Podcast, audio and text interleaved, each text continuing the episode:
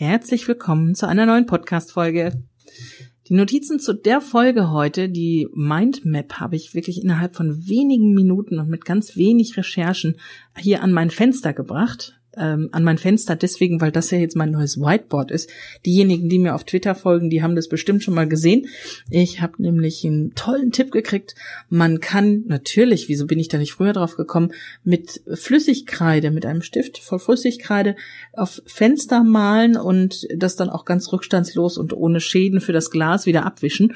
Und weil ich ja hier keinen Platz für das Whiteboard habe, nutze ich jetzt das Fenster neben mir und das macht mir wirklich Spaß, denn ich gucke, während ich was schreibe, auch immer ein bisschen mit in die Ferne, in das Grüne, auf die Pferdekoppel hier gegenüber. Und das macht dann einfach richtig nochmal doppelt Spaß, so zu arbeiten. Aber warum habe ich das wirklich innerhalb von Minuten geschafft? Darauf wollte ich ja hinaus. Es ist ja vor ein paar Tagen was passiert, was einige von euch sicher mitgekriegt haben. Und ich habe mich im Vorfeld schon eine ganze Weile damit beschäftigt und habe das Ganze verfolgt. Und deswegen musste ich für diese Folge gar nicht so viel recherchieren. Es geht nämlich um das Urteil, das das Bundesverwaltungsgericht jetzt vor ein paar Tagen gesprochen hat, nämlich am 13. Juni. Und da geht es um das Schreddern von Küken. Und wer das noch nicht gehört hat, wer das Thema nicht kennt, der sollte sich jetzt lieber hinsetzen. Also mich hat das, als ich das das erste Mal mitgekriegt habe, wirklich wirklich umgehauen, weil ich mir gar nicht vorstellen kann, was was geht denn in den Menschen vor, so gewinnoptimiert daran zu gehen. Also, was was ist denn das überhaupt? Worum ging es denn dabei überhaupt? Also, in der Hühnerzucht, wenn ein Betrieb Hühner für die Fleischproduktion züchtet, dann äh, kommen natürlich bei einer ganzen Menge der gelegten Eier auch Hähne dabei raus.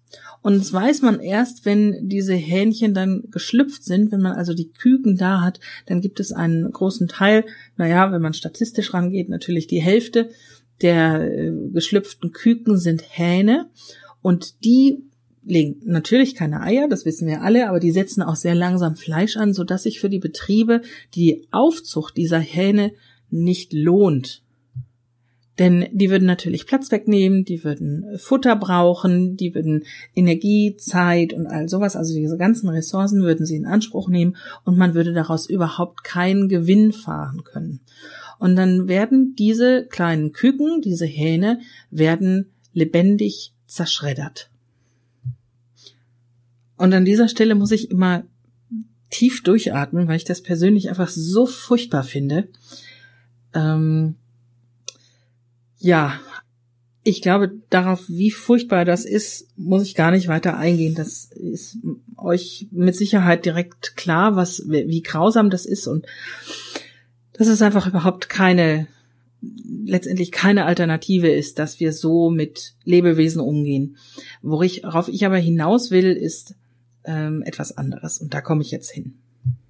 Es ist also so, dass jetzt äh, vor ein paar Tagen dieses Urteil äh, gesprochen wurde, dass eben dieses Kükenschreddern weitergehen darf. Und zwar heißt es, bis auf weiteres dürfen Küken weiter geschreddert werden, weil bisher andere Methoden, um das Geschlecht schon im Ei zu bestimmen, noch nicht serienreif sind. Und das ist so unglaublich wischiwaschi, dass, dass es mich so wahnsinnig geärgert hat. Und ich jetzt auch tatsächlich das erste Mal ein paar Tage noch ähm, hin, hin und her schaukeln musste in mir, bis äh, ich das jetzt so als Podcast-Folge weiter verarbeiten kann. Also es ist unglaublich unkonkret. Äh, dieses Urteil sagt natürlich überhaupt nichts aus und leitet auch überhaupt keine Veränderung ein. Ganz im Gegenteil, es ist sogar eher ein Rückschritt, wenn, wenn es heißt, dass sowas, naja, bis auf weiteres, bis andere Dinge mal irgendwann serienreif sind, bis, äh, dass die noch weiter erlaubt sind, das heißt, dass wir uns da nicht an irgendetwas halten müssen, sondern tatsächlich einfach weitermachen können wie bisher. Also die große Begründung war, dass andere Verfahren, also die Verfahren, um das Geschlecht schon vorher zu bestimmen und dann das männliche Küken gar nicht erst auszubrüten, noch nicht serienreif sind und deswegen da auch so immense Kosten auf die Unternehmen zukommen würden, dass man das denen natürlich nicht aufbürden dürfte. Nur mal am Rande, dabei hat man natürlich so Dinge wie die Bruderhahn-Initiative und, und ähnliche verwandte Programme ganz außer Acht gelassen. Also da geht es dann darum, dass die Brüder, die Hähne dann tatsächlich ausgebrütet werden und weiterleben dürfen und durch die Hennen, durch das Fleisch der Hennen dann quersubventioniert werden.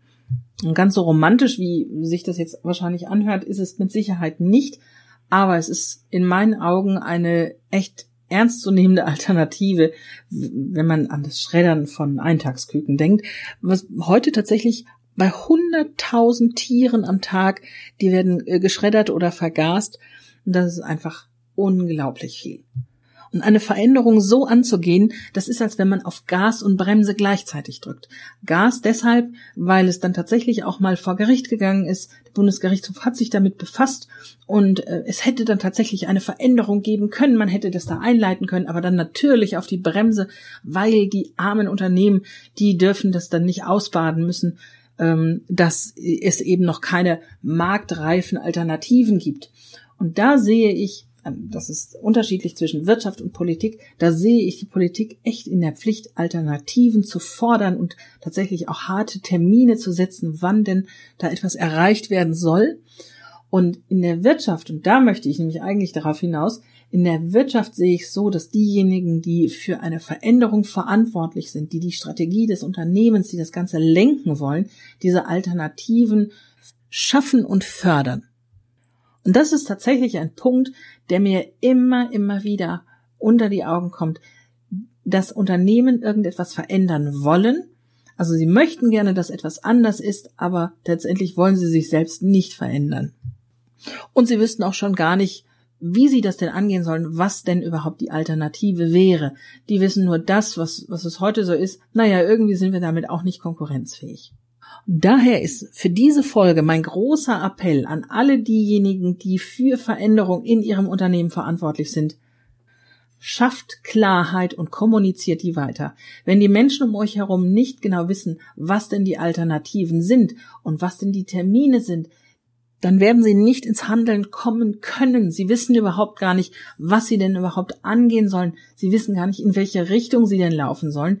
Es wird eher ein kopfloses Rumgerenne und ähm, Rumgestochere, um irgendetwas zu machen, wenn ihr denn Glück habt. Wenn ihr Pech habt, dann wird das ausgesessen und die Leute warten einfach tatsächlich darauf, bis irgendjemand anders etwas tut. Und das ist das Schlimmste, was euch passieren kann, wenn ihr eine Veränderung angehen wollt. Also bitte, seid euch im Klaren darüber, was ihr erreichen wollt, was wollt ihr angehen, was sind die Alternativen?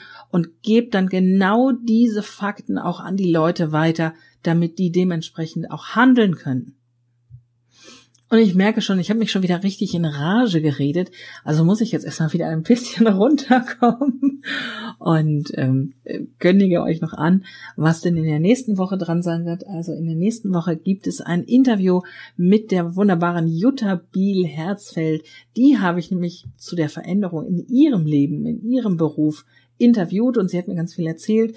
Ich war total überrascht, was sie denn äh, vorher mal für einen Beruf hatte und was sie da aufgegeben hat und was sie nun aufgebaut hat, ist, ist der Wahnsinn. Mich hat's tatsächlich vom Hocker gehauen, als ich gehört habe, welchen Beruf sie vorher hatte. Aber da will ich euch natürlich nicht so viel verraten. Das kommt in der nächsten Woche. Ich freue mich, wenn ihr wieder dabei seid. Habt jetzt noch einen schönen Tag und ich wünsche euch eine schöne Zeit. Bis bald.